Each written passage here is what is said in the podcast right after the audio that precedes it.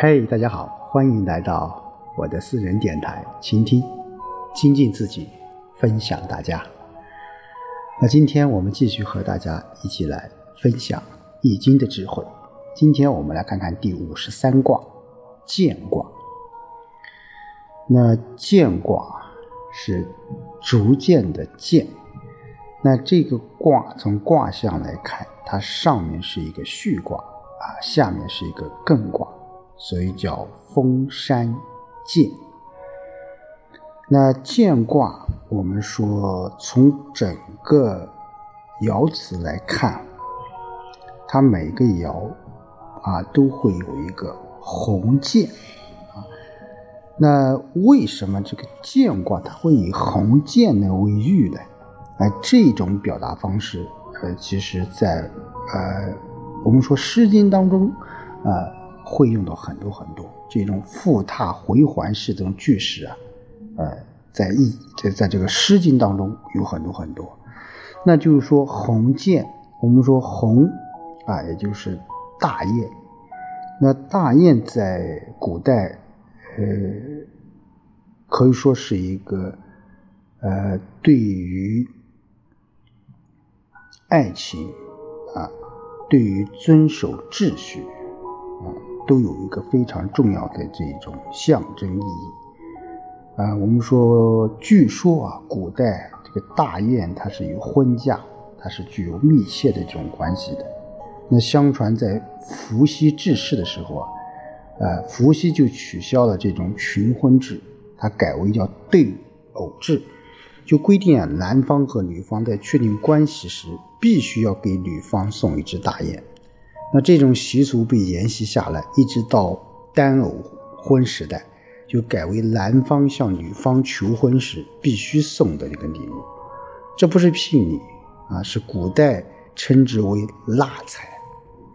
所以说，艮卦其实在这个当中也是也也也从某种程度上说，也是一种对礼仪制度的一种。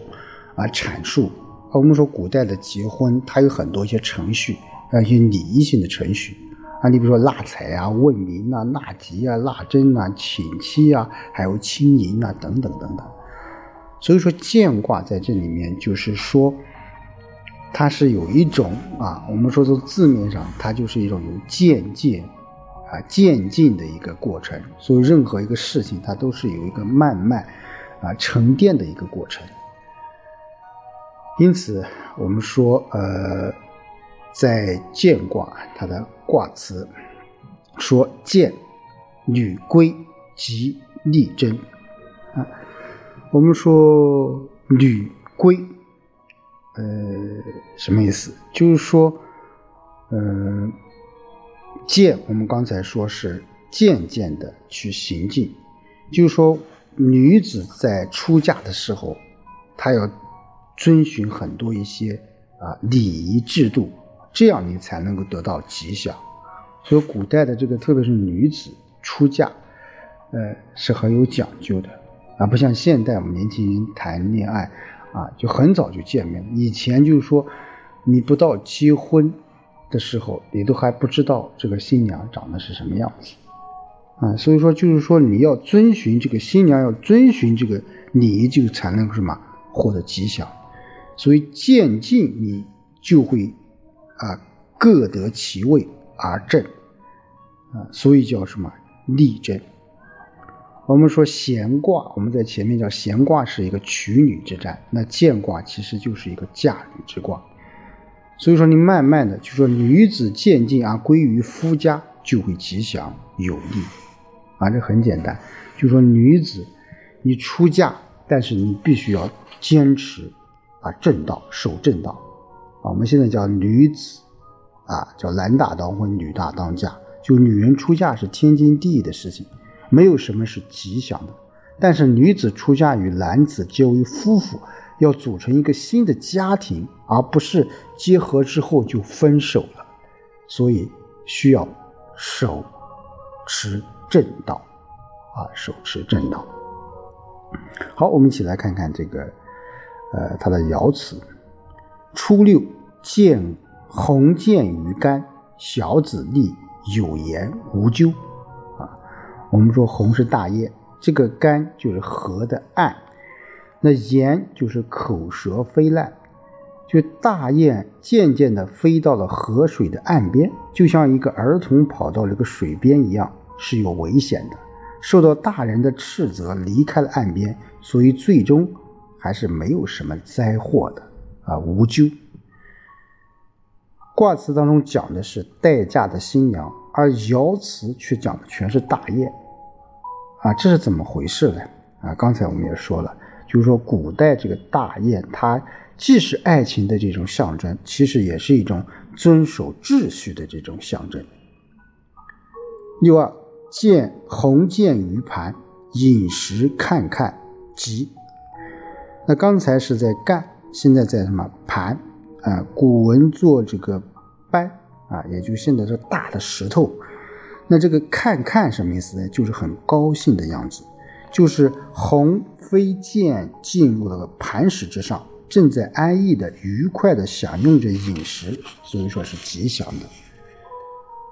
我们说六二，它是阴爻啊，它也在阴位，所以是当位的啊。那到了六二幺，我们说大雁它又飞高了一层。它不在水边了，它来到石头上。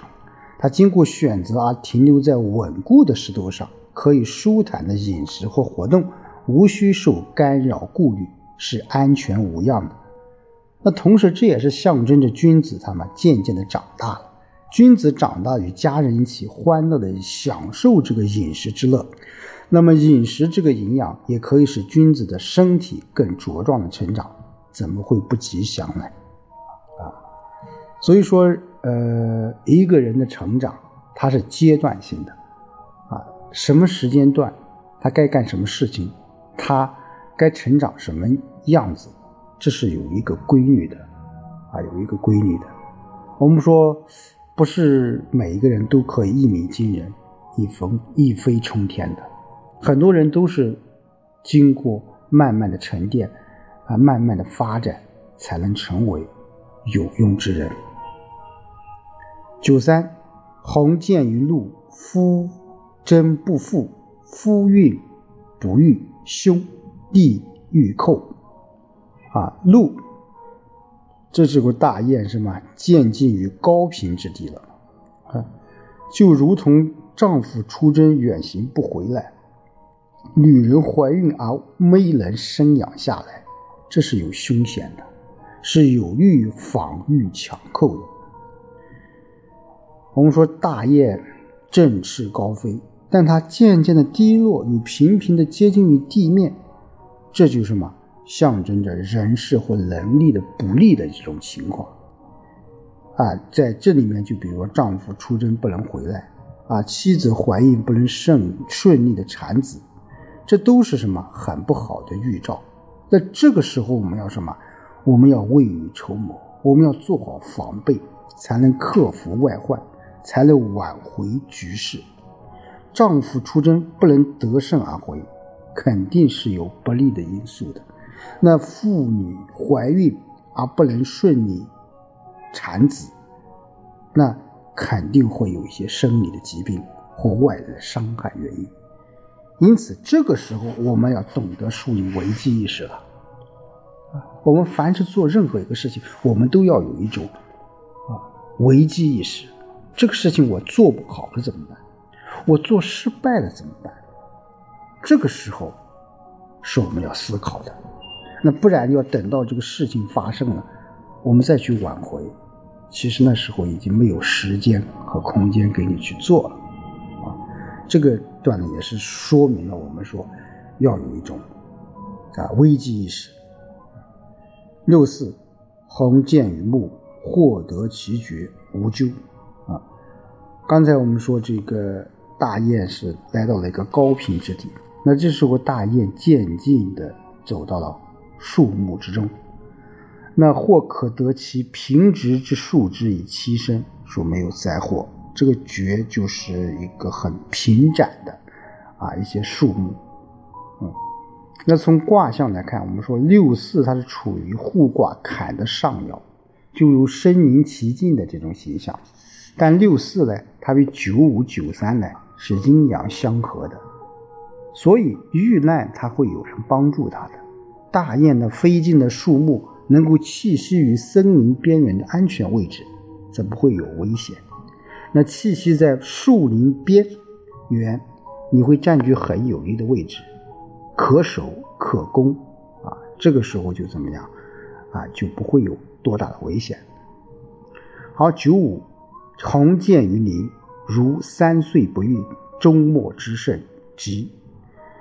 这个是林，是丘陵，大雁是已经走入了丘陵了。有妇女三年还不能怀孕，但是九五最终。不是外来的侵犯可以胜过的，所以结果也是吉祥的。那大雁飞进了山林，那受到了这个啊山冈这种阻挠，它必须飞得再高一点才能够超越。那妇人结婚后，经过三年仍不怀孕，再接下去很可能就没有生子的希望。如果了解这个道理，认清事实，最后就能圆满解决。那即使最后仍得不到满意的结果，但了解过程中事实，也可减少一些困难。当然，这种解释，呃，我个人觉得是可以的，啊，就是说，《易经》有很多一些呃语句或者一些段落，那你就看你怎么去解释，啊，在那个时代，在那个时候，啊，他说的这一句话。往往肯定会有一些啊历史背景，甚至有时代的背景。但是回过头来，我们现在在讲这句话的时候，我们完全可以去扩散一点。那你比如说，人生事业的发展的过程当中，我们肯定不会一帆风顺的。就像在前面说，你要有一种危机意识，你要有一种啊未雨绸缪的这种心态。如果每一个人都渴望成功，啊！但是我们说，每个人都不可能一帆风顺的。你要有一种准备，准备什么？准备失败的后果。你要承担，有能力承担失败的后果。这个是我觉得也是非常重要的啊。所以，所以叫“鸿渐于泥，夫三岁不孕，终末之神吉”啊！你只要认识到有一些事情不可能圆满。那就行了。上九，鸿渐于陆，其羽可用为仪吉啊。这里的仪就是美化装饰的意思。那大雁渐进于高平之地，其洁白美丽的羽毛可以用来美化仪表，所以说是吉祥的。我们大雁翱翔于天空之上，它回回到了陆地啊，其的羽翼舒展安详自在啊，就像一个人一样。从啊出生、少年、青年、中年到老年，乃至于啊回归于大地，那它是一个过程。我觉得这个上九就是一个老人啊，这时候他经历过了很多很多一些磨难、挫折啊，甚至是失败这种打击，他这个时候他能够安然的回到了自己的故乡，能够。安详的享受着，啊，故乡给他带来的很多很多一些美好的回忆。我想这个时候，他肯定是一个什么，是一个很美好的一些事情。所以说，在上九啊，就说鸿渐于陆，其余可用为一，即。